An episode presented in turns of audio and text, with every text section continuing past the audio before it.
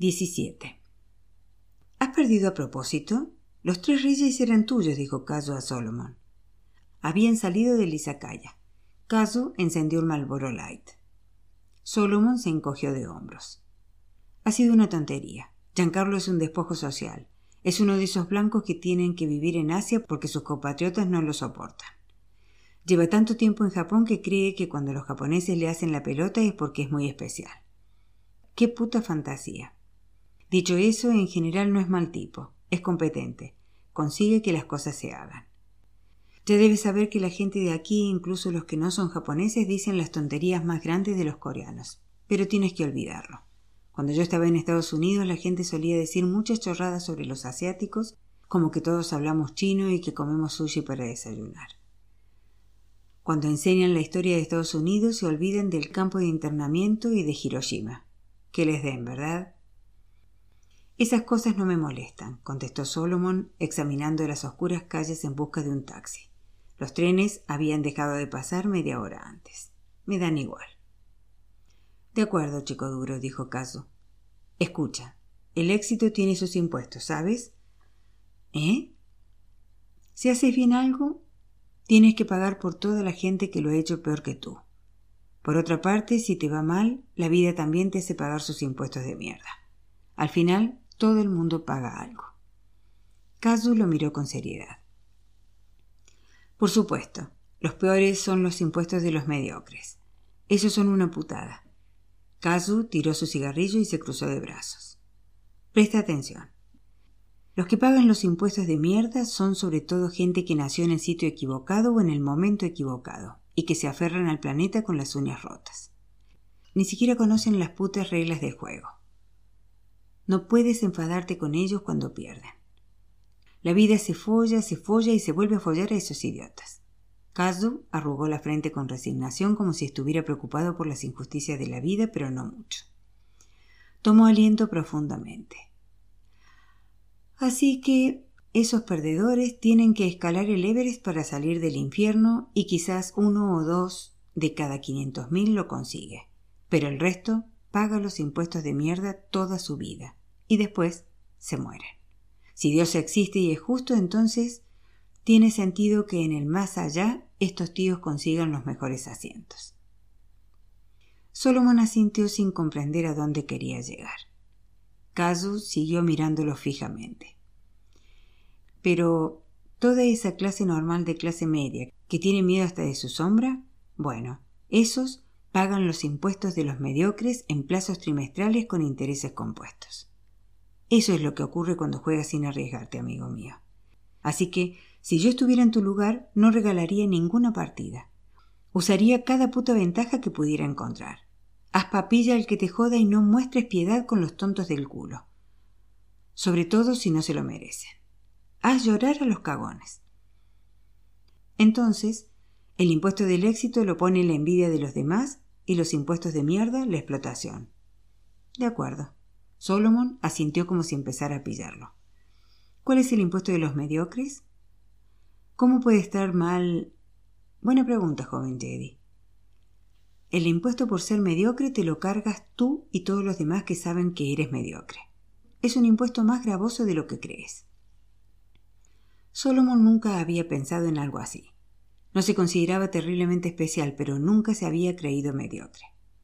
Quizás nunca lo había reconocido ni siquiera ante sí mismo, pero quería ser bueno en algo. Jedi, tienes que entender esto. No hay nada peor que saber que eres como todos los demás. Qué existencia tan jodida, tan patética. Y en este gran país, en Japón, el lugar donde nacieron todos mis elegantes ancestros, todo, todo el mundo quiere ser como todos los demás. Por eso es un lugar tan seguro donde vivir. Pero es también una ciudad de dinosaurios. Está extinta, colega. Hazte un nombre e invierte el botín en otra parte. Eres joven, y alguien debería contarte la verdad sobre este país. Japón no está jodido porque haya perdido la guerra o hecho cosas malas. Japón está jodido porque ya no está en guerra y en época de paz todos quieren ser mediocres y se cagan de miedo si son diferentes. La otra razón es que la élite japonesa quiere ser inglesa y blanca. Y eso es patético, delirante, y se merece una discusión entera. Solomon pensaba que parte de aquello tenía sentido. Todos los japoneses a los que conocía creían que pertenecían a la clase media aunque no fuera así. Chicos ricos de su instituto cuyos padres poseían varias membresías de clubes de campo que valían millones y millones se consideraban clase media. Su tío Noah, a quien no había llegado a conocer, al parecer se había suicidado porque quería ser un japonés normal. Un taxi vacío se acercó a ellos, pero Solomon no lo llamó. Kazu sonrió. De modo que... Sí, los idiotas van a meterse contigo y a comentar que tu padre tiene salones de pachinko. ¿Y cómo sabe eso la gente? Yo nunca hablo de eso.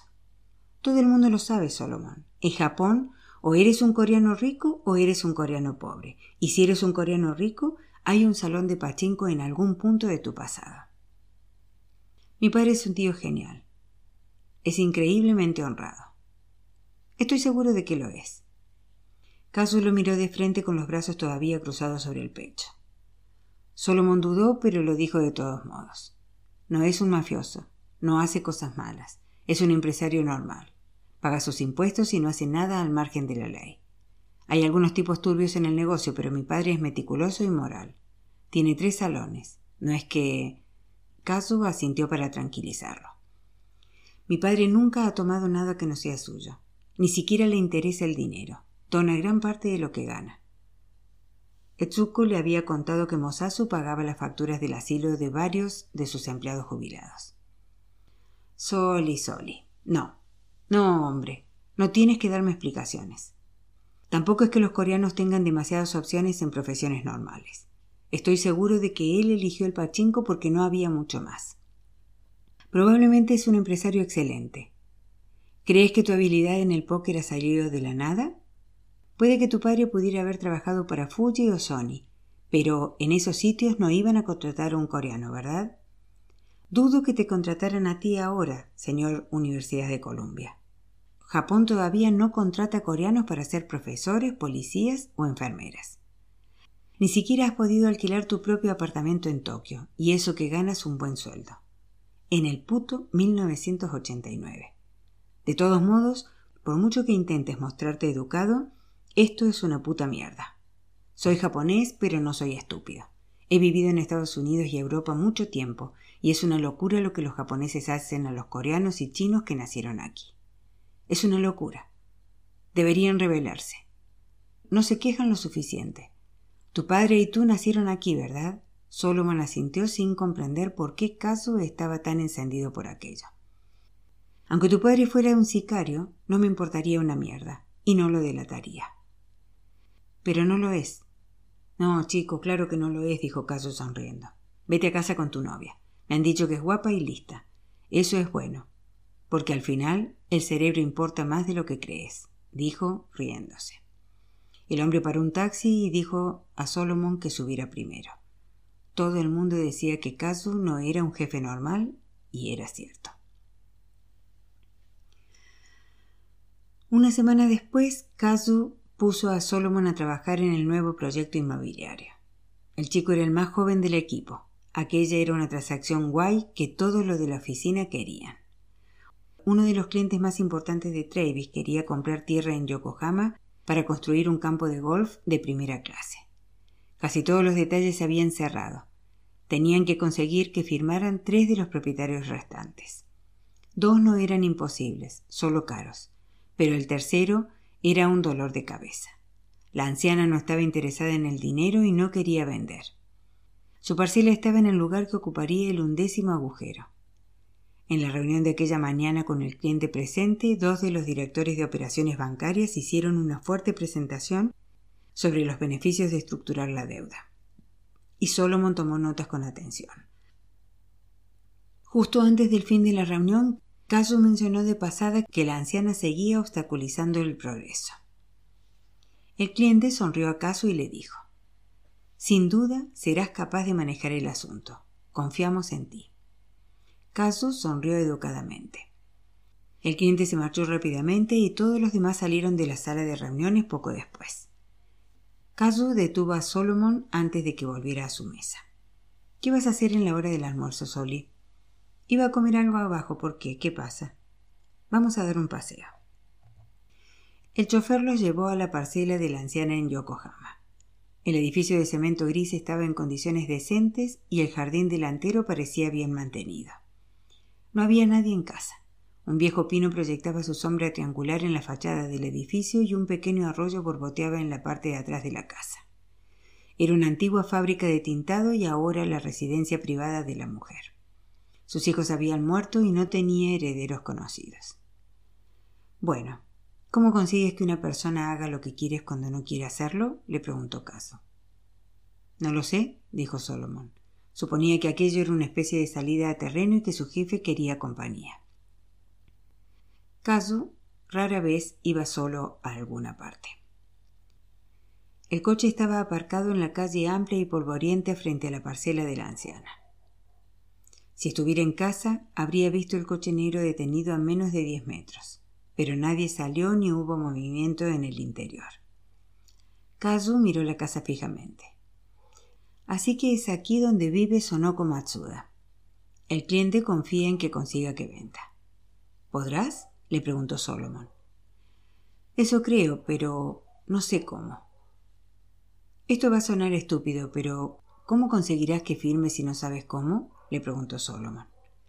Estoy pidiendo un deseo, Soli. Estoy pidiendo un deseo. A veces es así como se empieza. Kazu pidió al chofer que los llevara a un Unagiyá no lejos de allí. 18. Yokohama, 1989. El domingo por la mañana después de la misa, Solomon y Phoebe tomaron el tren a Yokohama para almorzar con su familia. Como siempre la puerta de casa estaba cerrada pero sin pestillo, así que entraron sin llamar. Un diseñador amigo de Tsuko había reformado la vivienda recientemente y ya no se parecía nada a la de la infancia de Solomon llena de muebles americanos oscuros. El diseñador había eliminado la mayoría de las paredes interiores y reemplazado las pequeñas ventanas por gruesos paneles de cristal. Ahora se podía ver el jardín de rocas desde el interior de la casa.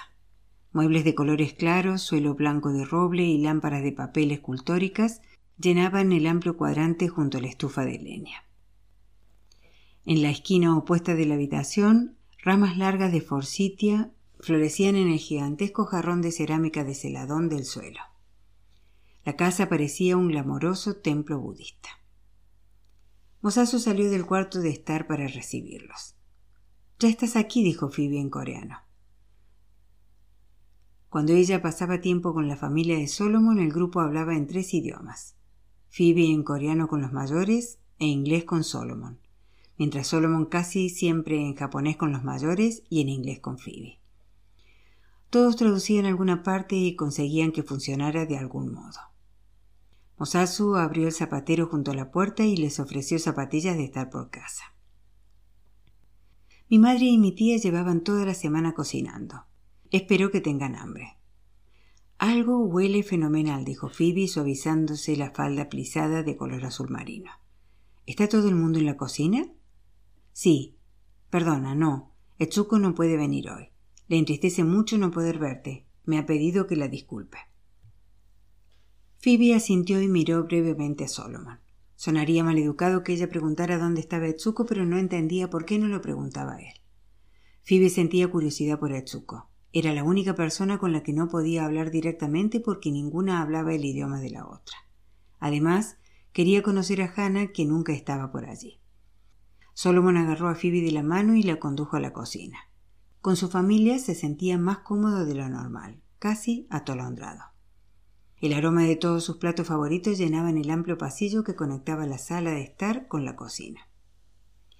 Ya he llegado, gritó como hacía de niño cuando regresaba del colegio.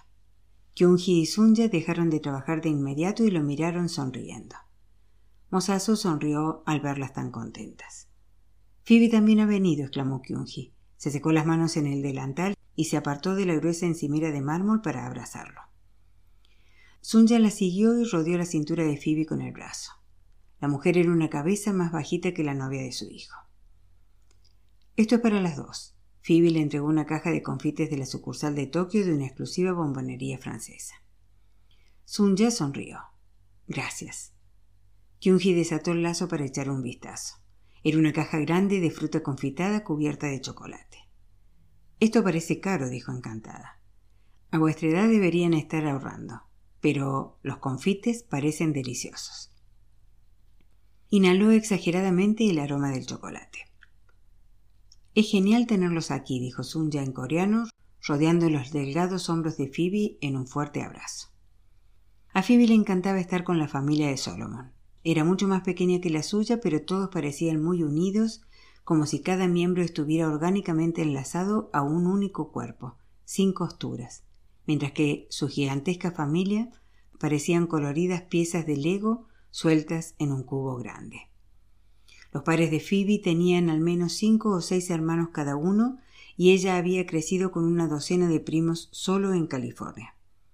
Tenían parientes en Nueva York, en Nueva Jersey, en DC, en el estado de Washington y en Toronto. Había salido con algunos chicos coreanos americanos y había conocido a su familia, pero la de Solomon era diferente a todas ellas. La familia de Solomon era cariñosa, pero mucho más discreta y atenta. A ninguno de ellos parecía escapársele nada. ¿Esto es para el pajión? preguntó Phoebe. El cuenco estaba lleno de una masa cremosa salpicada de finas rodajas de cebollino y almejas en trozos. ¿Te gusta el pajión? A Solomon también. ¿Cómo lo hace tu umma? le preguntó Kyunji en tono casual, aunque era bastante intolerante en cuanto a la proporción de cebolleta y marisco. Mi madre no cocina, dijo Phoebe ligeramente avergonzada. ¿Qué? Kyunji contuvo el aliento horrorizada y miró a Sunya que levantó las cejas tan sorprendida como su cuñada. Phoebe se rió. Crecí comiendo pizza y hamburguesas, y mucho pollo del Kentucky Fried Chicken. Me encantan las mazorcas de maíz de ese sitio, dijo con una sonrisa. Mamá trabajaba en la consulta médica de mi padre como jefa de personal y nunca estaba en casa antes de las ocho. Las mujeres asintieron intentando entenderlo. Mamá siempre estaba trabajando. Realizaba todo el papeleo médico en la mesa del comedor mientras nosotros hacíamos los deberes. No creo que se haya ido a la cama nunca antes de medianoche. ¿Pero no comían nada coreano? Kyung-hee no podía comprenderlo. Los fines de semana, sí, en un restaurante. Las mujeres entendían que la madre estuviera ocupada y que trabajara mucho, pero les parecía inconcebible que una madre coreana no cocinara para su familia. ¿Qué comería Solomon si se casaba con aquella chica? ¿Qué comerían sus hijos?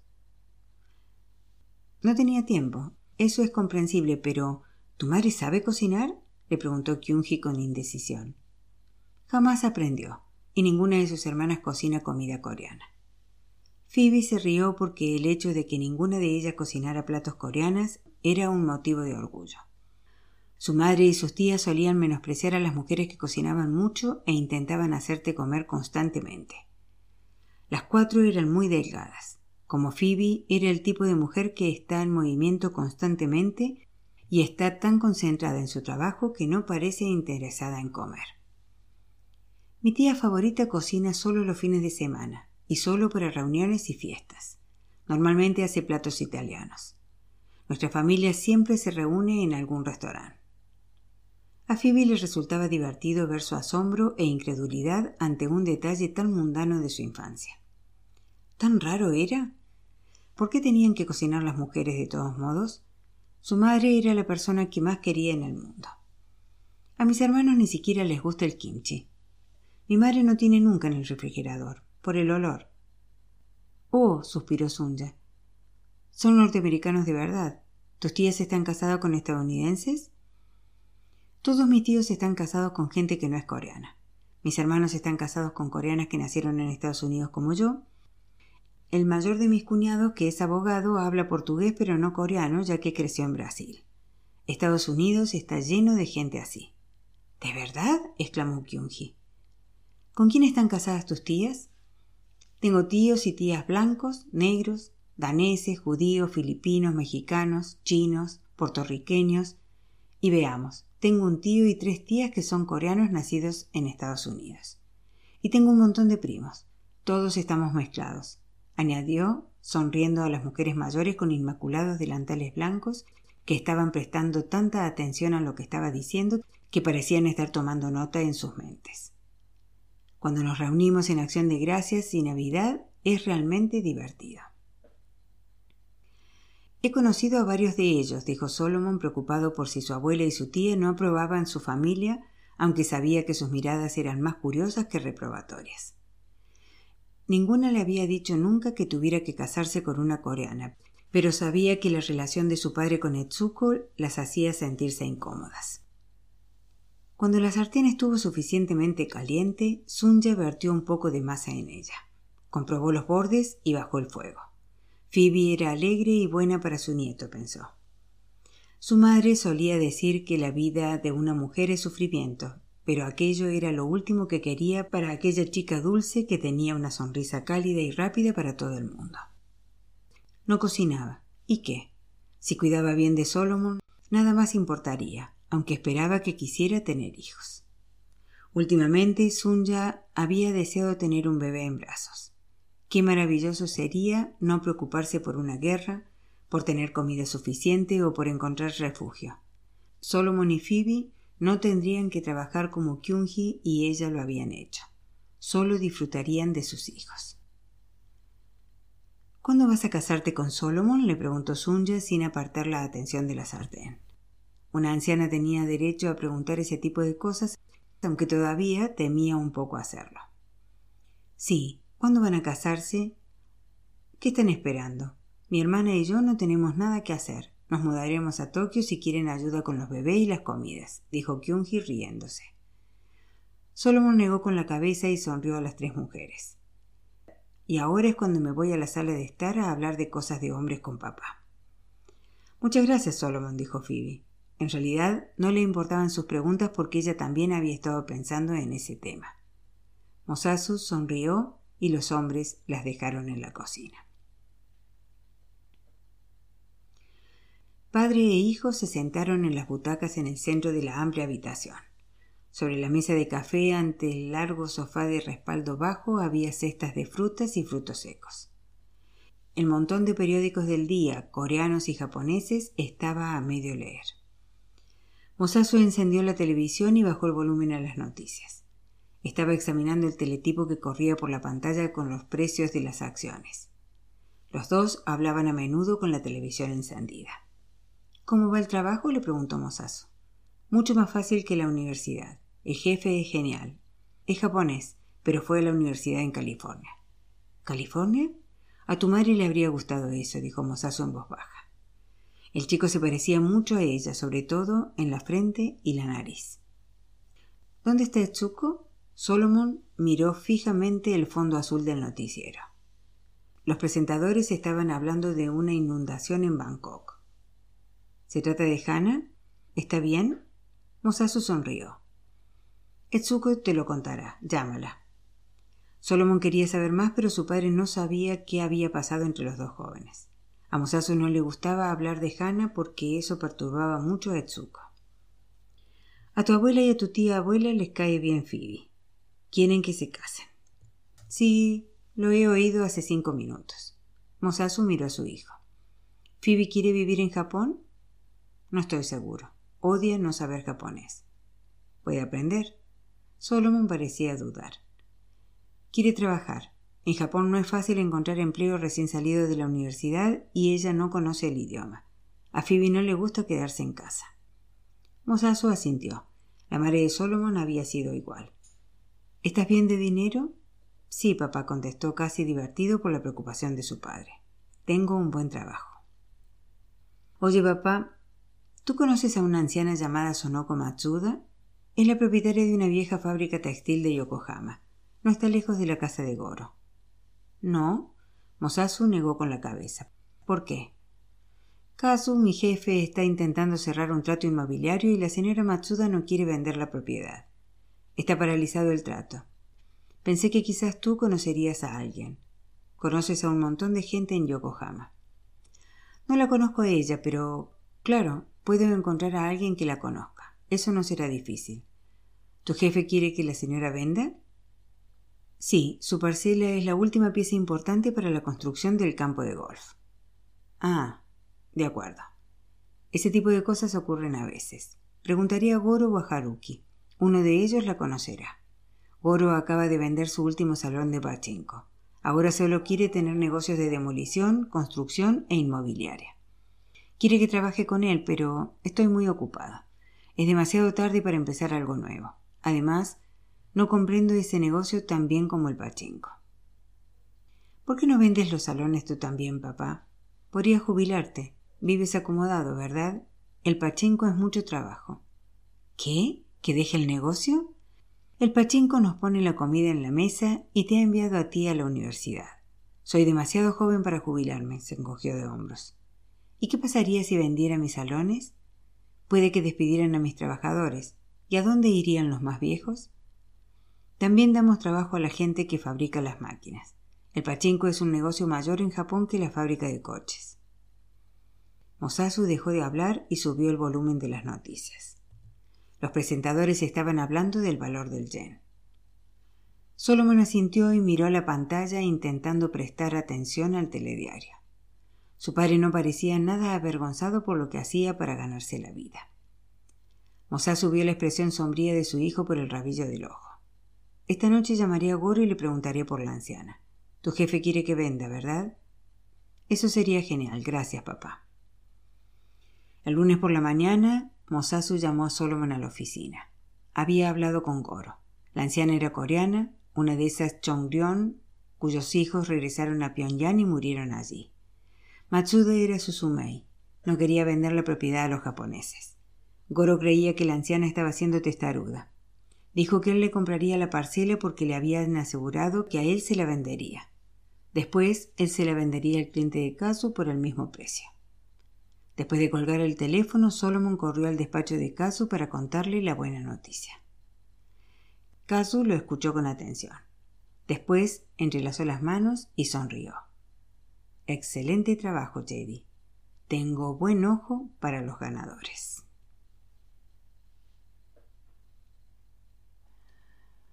19. Tokio, 1989. Incluso en su condición, Hannah no podía evitar coquetear. No deberías haber venido, dijo. Estoy fea. Quería estar preciosa cuando volvieras a verme. Quería verte, contestó Solomon, y estás adorable, Hannah. Eso nunca cambiará. Sonrió intentando no mostrar su sorpresa ante su cambio físico. Etsuko se lo había advertido, pero aún así era difícil reconocer sus rasgos originales bajo las costras rojizas y el escaso cabello. El esqueleto de su cuerpo dejaba una impresión visible bajo la fina sábana azul del hospital.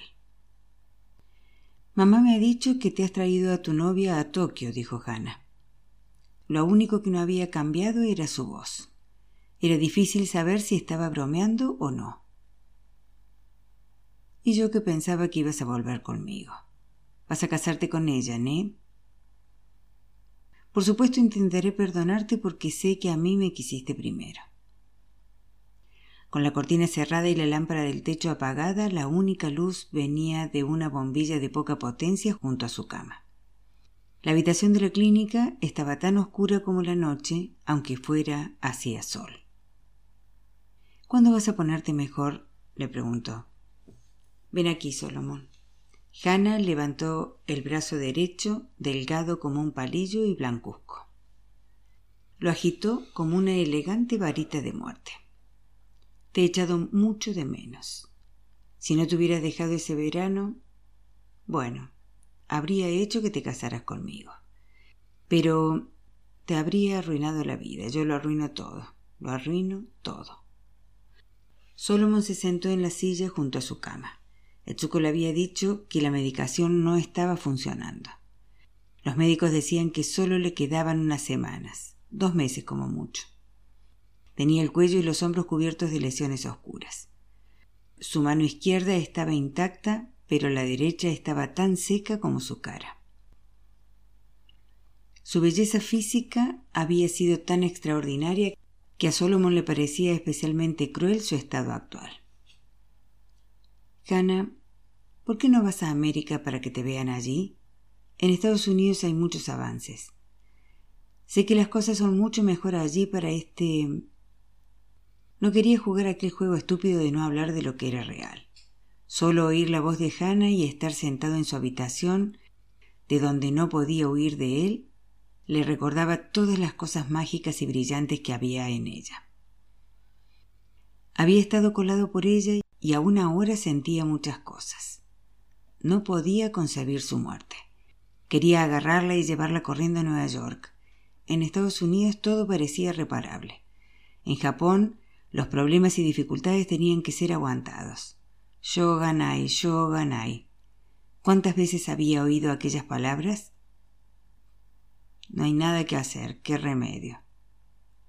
Su madre al parecer odiaba aquella expresión y en ese momento comprendió su furia contra aquella resignación cultural que violaba sus creencias y deseos. Oh, Solomon, no quiero ir a Estados Unidos. Hannah exhaló sonoramente. No quiero vivir. Estoy preparada para morir, ¿sabes? Solomon, ¿alguna vez has querido morir? Yo he deseado morir desde hace muchos años, pero era demasiado cobarde para decirlo o para hacer algo que cumpliera mi deseo. Tú quizás podrías haberme salvado, pero sabes, ni siquiera alguien tan maravilloso como tú, ni siquiera tú, mi Solomon, lo hubieras conseguido. Todo el mundo desea morir en algún momento, ¿no? Esa primavera, cuando te marchaste, quise morir. Solomon se quedó callado. Nunca había admitido aquello ante nadie. A veces olvidaba aquel momento, pero estar con ella volvía a su memoria nítida y cruel. Hannah frunció el ceño y empezó a llorar. Si me hubiera quedado nos habríamos amado mucho el uno al otro, pero estaba segura de que te haría daño. No soy una buena persona y tú sí lo eres.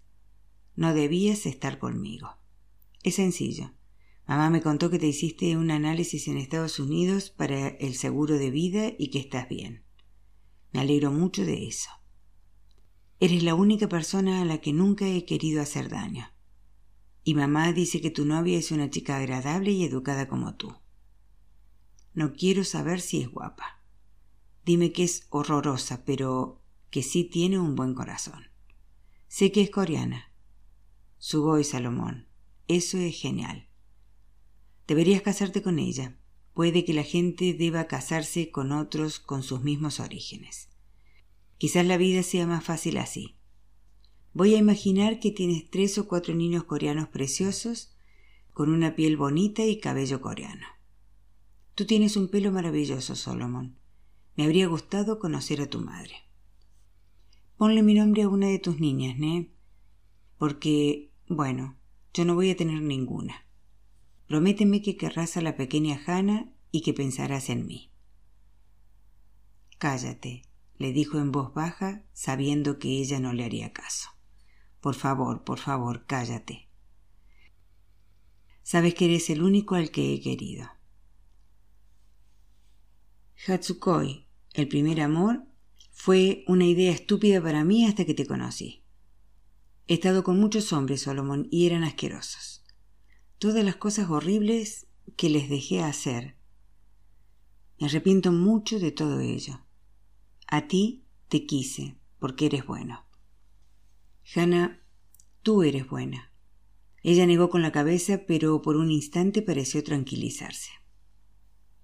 Después de que mamá se marchara hice cosas malas con algunos chicos. Por eso vine a Tokio. Estaba muy enfadada cuando te conocí. Después, cuando estaba contigo, dejé de sentirme tan mal. Pero no podía con ello, así que me marché y empecé a alternar. No quería amar a nadie. Después tú te fuiste a América y yo estaba... estaba... Hannah hizo una pausa. Cuando me emborrachaba pensaba que vendrías a buscarme, como en esa película americana. Pensaba que descubrirías dónde vivía, que subirías por una escalera hasta mi ventana y me llevarías contigo. Solía decir a todas las chicas que tú vendrías por mí. Todas las chicas querían que vinieras por mí. Solomon le miró la boca mientras hablaba. Tenía la boca más bonita. Es asqueroso, ¿verdad? ¿Qué? Se sintió como si alguien le hubiera bofeteado de repente. Esto. Hannah se señaló las lesiones en la barbilla. No, no estaba mirando eso. Ella no lo creyó. Parpadeó rápidamente y se echó hacia atrás sobre la almohada. Ahora quiero descansar, Solomon. ¿Volverás pronto? Sí, volveré, le dijo, levantándose de la silla. Cuando regresó a la oficina, Solomon no podía dejar de pensar en ella. ¿Por qué no la había ayudado a Tsuko? Le dolía algo en su interior y el dolor le resultaba familiar. No podía leer los documentos que tenía delante. Se suponía que debía examinar algunas proyecciones de las obras del club de golf, pero era como si hubiera olvidado cómo usar Excel. ¿Qué habría pasado si ella no lo hubiera dejado aquel verano? ¿Habría podido él marcharse a Nueva York y estar lejos de ella tanto tiempo? Phoebe quería casarse ya, lo sabía, pero ella nunca sacaba el tema porque era orgullosa y quería que él se lo pidiera. Cuando oyó la voz de Kazu en el vestíbulo, Solomon levantó la mirada y vio a su jefe ante él. Los compañeros de Solomon habían salido. Kazu cerró la puerta a su espalda Caminó hasta el aparador junto a la mesa de Solomon y se quedó en el espacio entre éste y la enorme ventana. Ha muerto, dijo Kazu. ¿Qué? Acabo de verla. ¿A quién? A Hannah. ¿Te ha llamado mi padre?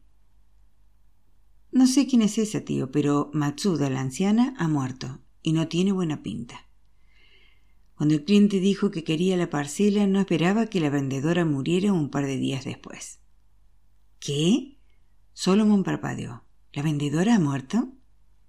Sí, vendió la propiedad al amigo de tu padre, Goro, y después nuestro cliente se la compró a él.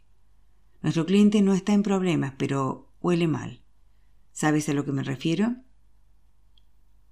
Kazu dijo todo eso con voz tranquila e impasible mientras miraba fijamente a Solomon agarró la pelota de béisbol de los Tigres de Hanshin que había sobre el aparador, la lanzó hacia arriba y la atrapó.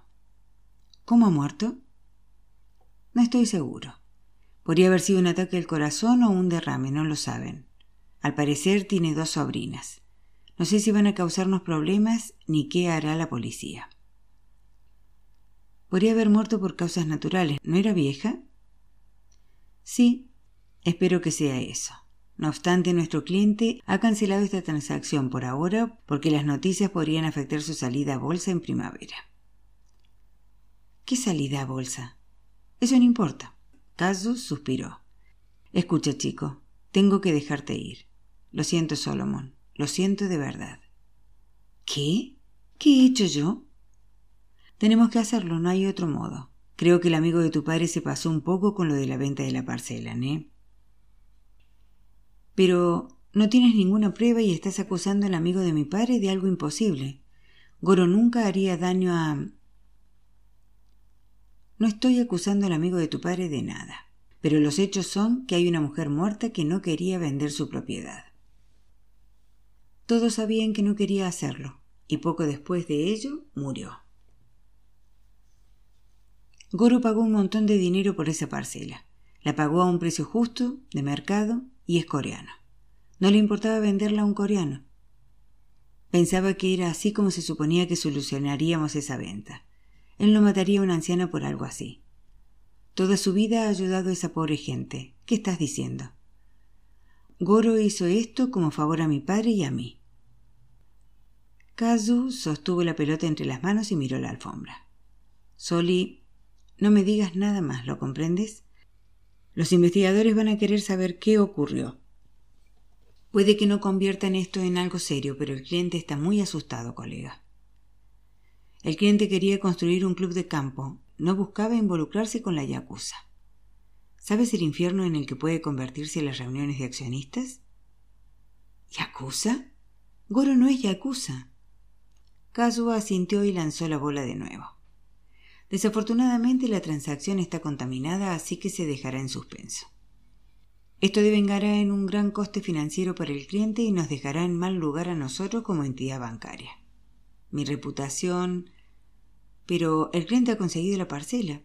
Sí, pero se suponía que nadie tenía que morir. Yo no quería eso. Kazu hizo una mueca como si estuviera saboreando algo agrio. Solomon negó con la cabeza. En lo único que podía pensar era en las innumerables veces que había escuchado las hilarantes historias de Goro sobre sus muchas novias y sus ánimos constantes para el futuro. Goro tenía una extraordinaria lucidez sobre el mundo. Era un gran hombre, decía su padre siempre sobre Goro. Un hombre honorable, un auténtico bushi que comprende el sacrificio y el liderazgo. Había sido Goro quien había levantado de la nada el negocio de los uniformes de la madre de Haruki Totoyama, y solo porque sentía lástima por aquella madre que estaba criando sola a sus dos hijos. Su padre decía que él siempre estaba haciendo cosas buenas por la gente pobre. Era absurdo pensar que Goro había sido responsable de la muerte de la señora. La mujer le había vendido la propiedad porque todo el mundo sabía que era un buen empresario coreano. Todo el mundo lo sabía. Recursos Humanos está esperando fuera. Solomon, no sabes cómo funciona esto. No creo que lo sepas porque este es tu primer empleo, pero cuando eres despedido de un banco de inversiones, tienes que abandonar el edificio de inmediato por razones de seguridad interna. Lo siento. Pero, ¿qué he hecho? La transacción se ha pospuesto por ahora y no necesitaremos un equipo tan grande. Será un placer darte una referencia. Puedes citar mi nombre para lo que quieras. Yo no mencionaré esto a tus futuros jefes. Solomon se echó hacia atrás en la silla y miró la mandíbula apretada de caso. Hizo una pausa antes de hablar. Me trajiste aquí a propósito porque querías que consiguiera que la anciana coreana vendiera. Tú sabías. Casu soltó la pelota y se dirigió a la puerta. Hermano, te di trabajo. Considérate afortunado, le dijo. Solomon se cubrió la boca con las manos. Eres un buen chico, Solomon, y tienes futuro en las finanzas, pero no aquí. Si estás insinuando que estás siendo discriminado o algo que los coreanos suelen creer, estarías en un error y serías injusto conmigo. Por el contrario, has tenido preferencia sobre los oriundos. Me gusta trabajar con coreanos. Todo el mundo lo sabe. Todo el departamento creía que eras mi favorito. No quería despedirte, pero no estoy de acuerdo con las tácticas de tu padre. ¿Mi padre? Él no tiene nada que ver con esto. Sí, por supuesto. Fue ese hombre, Goro, dijo Kazu. Te creo, de verdad. Buena suerte, Solomon. Kazu abrió la puerta del despacho y dejó que las dos mujeres de recursos humanos entraran antes de dirigirse a su siguiente reunión. La charla con recursos humanos pasó rápidamente y sonó como estática de radio en la cabeza de Solomon. Le pidieron su tarjeta de identificación y él la entregó automáticamente. Su mente no dejaba de volver con Hannah, aunque creía que debía llamar a Phoebe para explicárselo. Necesitaba aire. Lanzó las cosas en la caja blanca, pero dejó la pelota de béisbol sobre el aparador. Las mujeres de recursos humanos lo escoltaron al ascensor y se ofrecieron a mandarle la caja a su apartamento con un mensajero. Pero Solomon se negó. A través de la sala de reuniones acristalada, vio a los tipos de las noches de póker, pero no a Caso. Giancarlo lo vio sosteniendo la caja blanca contra su pecho y sonrió ligeramente. Después volvió a lo que estaba haciendo. En la calle, Solomon se metió en un taxi y pidió al conductor que lo llevara a Yokohama. No creía que pudiera caminar hasta la estación de tren.